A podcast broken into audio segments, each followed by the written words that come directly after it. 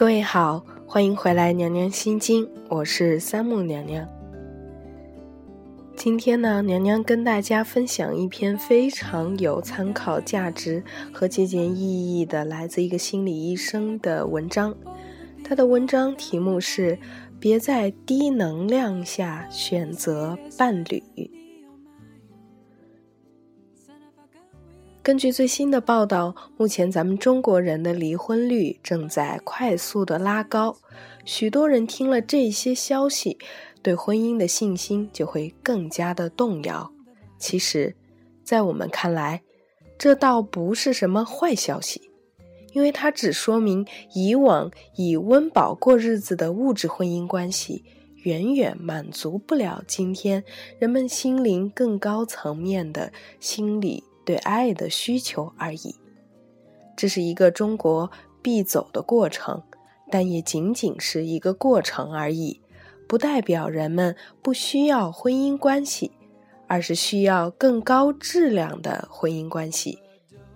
离婚率高，也说明大家都在学习，在调整，就像股市里的换手率很高，说明大家在调整投资策略。和投资品种。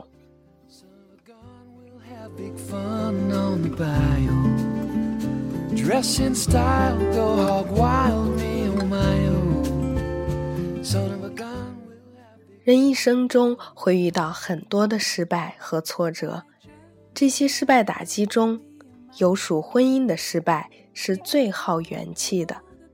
无论男女，为自己的无知幼稚买单是必然的。大家都一样，老天很公平，唯一的区别来自婚姻失败后的态度和做法。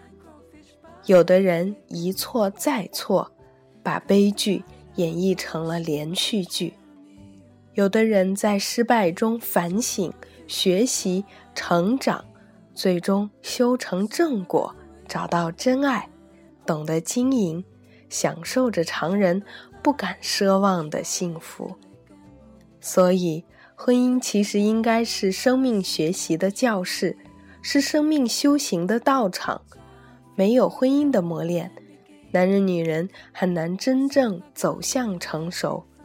或者说，一个人如果在婚姻中成熟了，标志着他的生命也真正迈向成熟了。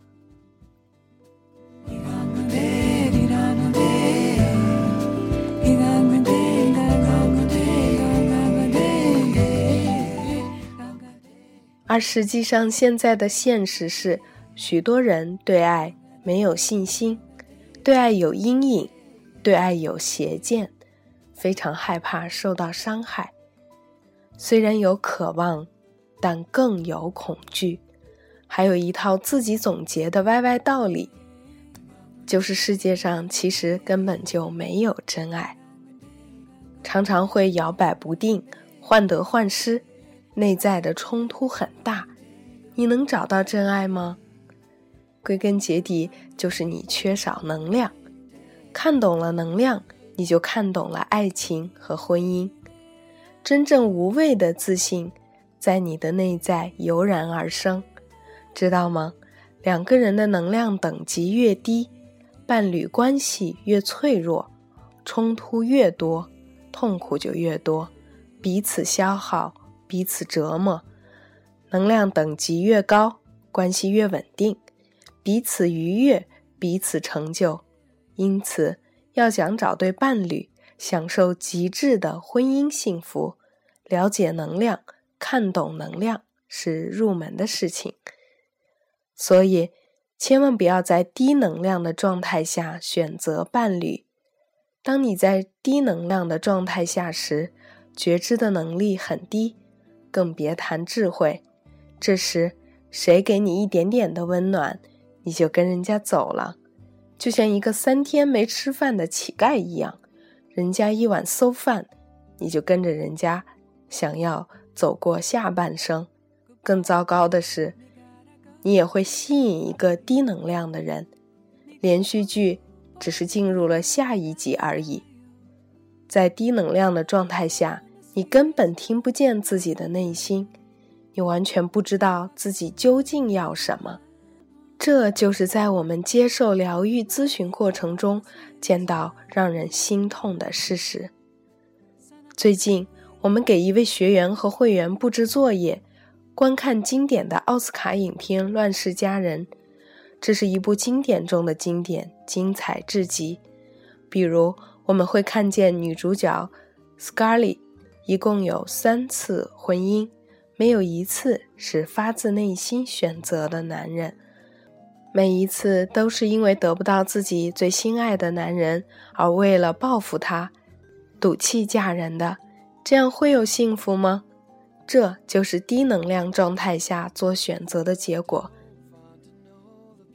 再比如现在的大龄男女青年，他们在家庭里面不可避免的要受到来自父母的多重的压力，有的时候。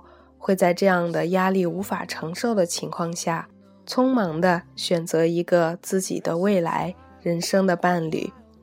又比如，好多女人都说不出当初为什么选那个男人。我记得那时刚失恋了，很痛苦，我就立即决定选择一个人结婚。这时候他恰好出现了，那就他吧。从后来的结果看来，女人们完全是自我作践嘛。没有幸福，无法沟通，痛苦不堪，这样的婚姻比比皆是。我们也帮不了你什么，因为错误的问题是没有办法找到正确的答案的。找对人才是重点。我想他们当初这么做，只有一个解释，那就是想快点逃离痛苦。但他们不知道，逃离的结果。就是把自己引向一个更大、更深、更久的痛苦。真正智慧的决定是停车下来检修一下。你必须意识到车子有问题了。你见过有人一边开车一边修车的吗？有人认为马上用一段新感情就可以疗愈旧伤痛，这是谬论，这是逃避。新瓶装老酒，还是那个味道。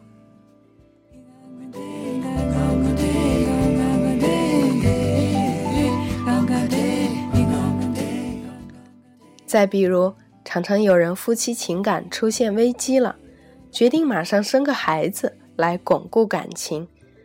请问，这有用吗？你给世间又增添了一个离异小孩的孤寂灵魂罢了。世人的愚痴无边无际，业力深重，深不见底。我给你的建议是：首先庆祝分手。意识到这是自己的生命中一个绝佳的学习和成长机会。当然，一段痛苦是难免的，那就一个人静静的和痛苦在一起，体验它，用心去感受自己内心那份对于爱的渴求，以及没有得到它之后深深的无助和失望，然后。非常深层次的去理解自己的这种需求，进而能够拥抱它，观察它，静心内观。这一段时间，只聚焦在自己的身上，反思，你就能看见一些东西。别去和你那些低能量的闺蜜或者好哥们儿交流，别去索要同情和怜悯。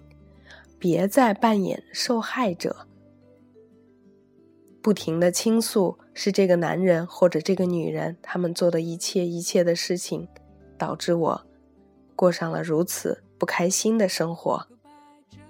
你要知道，其实一切发生皆是必然。接纳，全然的接纳，这是生命给你的礼物。不妨冷静下来。用一个旁观者的心态去看看这个女人、这个男人，他们发生了什么，他们想要什么，他们付出了什么。然后呢，可以去结识高能量的朋友，去结交那些阳光十足、有大爱的朋友，去吸收他们的正能量，从他们的角度去听一听，看一看，在他们眼中的那个你，有哪一些的好的优点，有哪一些不足的地方，在寻找爱的过程当中，还有什么地方是需要进一步修炼的，然后去看看他们每天的所思所想，去看看他们的伴侣关系对于生命的意义，找对榜样太重要了。你经常和这一些好的榜样在一起，会猛然发现自己离开的，也许是一段地狱之爱，还每天纠结痛苦、患得患失。那时你自己都觉得好笑。生命可不是用来解决问题的，父母把他们传递给我们，是要我们好好的享受它，享受还来不及呢，不是吗？彻底疗愈好自己的心，让心装着满满的爱，甚至能把这份爱给那个离开了自己的人，然后再出发，你就是一个有实力的人。这是爱的实力，爱的资本，你完全有能力滋养和成就你未来的伴侣，你的爱情婚姻就有了绝对的信心，就不会有那么多的恐惧。也不会再担心。最后，我再次呼吁大家，别在低能量的状态下去选择伴侣，等一等，停一停，请先倾听一下你的内心，你要的是什么样的一种亲密的关系？你越清楚，你就越知道怎么样能够找到他。你的要求越高。我们就越有力量去帮助你。厨师最大的麻烦是顾客不知道要吃什么。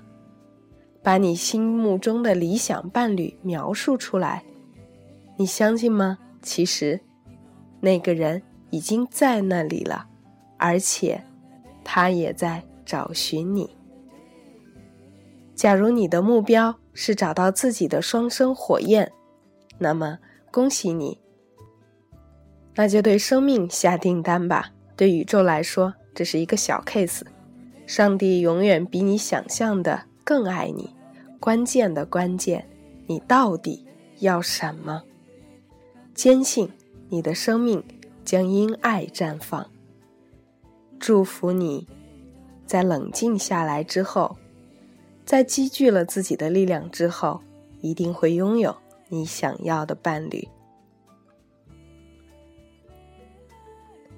以上就是今天咱们的娘娘心经喽，不知道你有没有经历过在低能量的状态之下选择伴侣的这样的故事？如果你看到你爱的人正在这样做，不妨请他听听今天的节目，咱们明天再见。